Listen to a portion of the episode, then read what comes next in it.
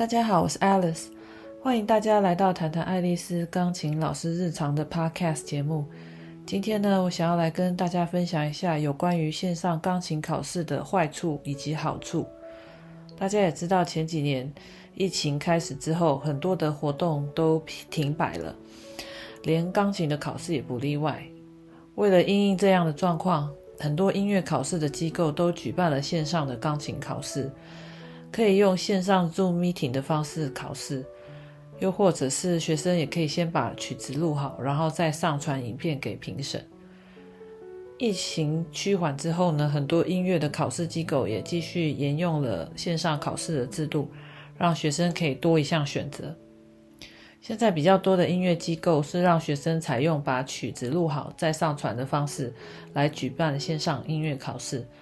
像我们之前常常提到的 ABRSM 英国皇家音乐学院音乐检定，也可以选择缴交影片。其实现在这种考试的方式有好有坏，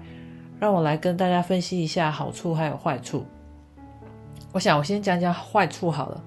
我觉得线上考试的坏处是学生必须要把曲子录到最好再缴交，所以呢，这就会造成学生必须要弹奏很多次。才能够录到最完美的一次。这样的问题就是有可能会造成学生的精神压力，因为要一不断的重来，一直重录。再加上如果帮忙录影片的是家长，也有可能会因此造成亲子关系紧张。以我自己为例子，之前我女儿因为要缴交影片去比赛，结果女儿有一点紧张，所以我们录了二十几次才录好，花费了很多时间。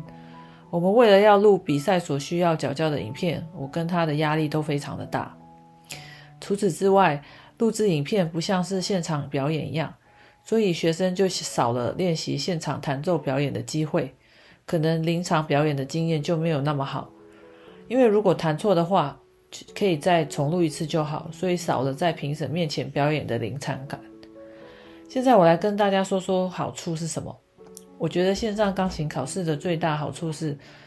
可以省去通勤的时间，因为在录影片的时候，通常都是在老师家或者是学生自己在家里录制，这样就可以减少了交通的花费还有时间，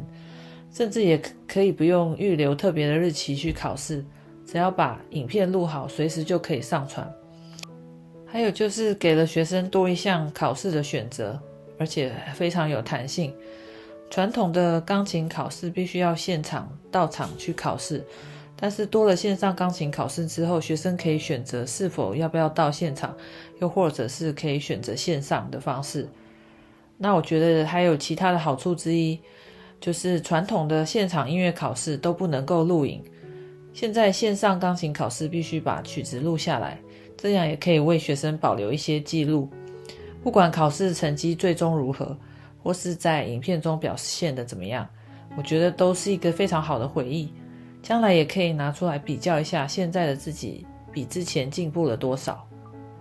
我自己觉得线上钢琴考试还值得推荐参加的好处是呢，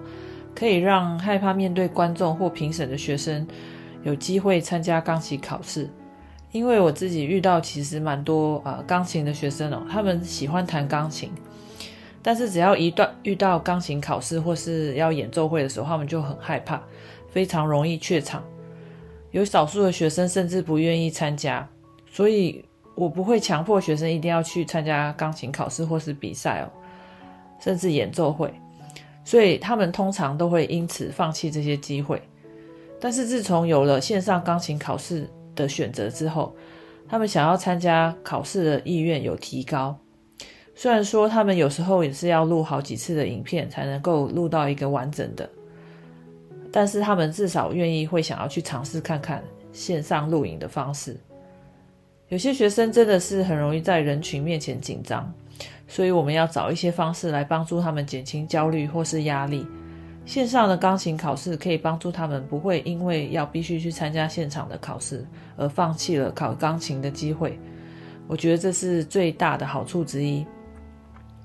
我自己是采取开放的态度，不论学生想要选择现场或是线上的考试，我自己都很支持。主要是看学生采用哪一种方式，可以帮助他们在学钢琴上面进步。我觉得这两个方式都是很好的。我今天的分享就到这边，谢谢大家收听今天的节目，也希望大家可以去脸书 Facebook follow 我的 page，谈谈爱丽丝钢琴老师日常的粉丝页，跟我在脸书上互动。你们可以留言告诉我想要听听什么样的内容，我会尽量收集资料做 podcast 节目。谢谢大家，我们下一次见。